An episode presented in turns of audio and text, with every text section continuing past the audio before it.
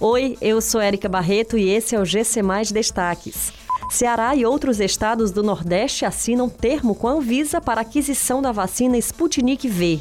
Brasil tem redução de mortes por Covid-19 pela primeira vez no ano, aponta Fiocruz. Vacina contra a Covid-19 da UES deve custar apenas 4 centavos por dose e será administrada em gotas.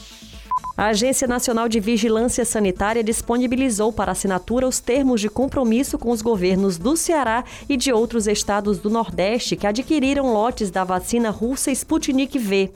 Os termos fazem parte das exigências definidas pela agência quando da autorização da importação excepcional do imunizante. Pelo acordo firmado com a Anvisa, 183 mil doses da Sputnik V poderão ser importadas para o Ceará. Pela primeira vez neste ano, não houve aumento das taxas de incidência ou de mortalidade por Covid-19 em nenhum estado do país.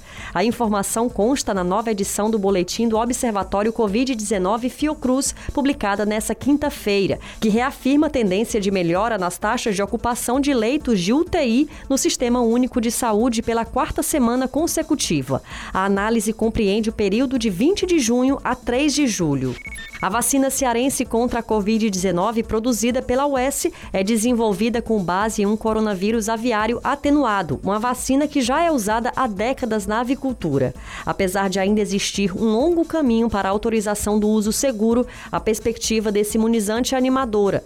Isso porque ela traz muitas vantagens consideráveis em relação às vacinas que já circulam no país, a começar pelo preço.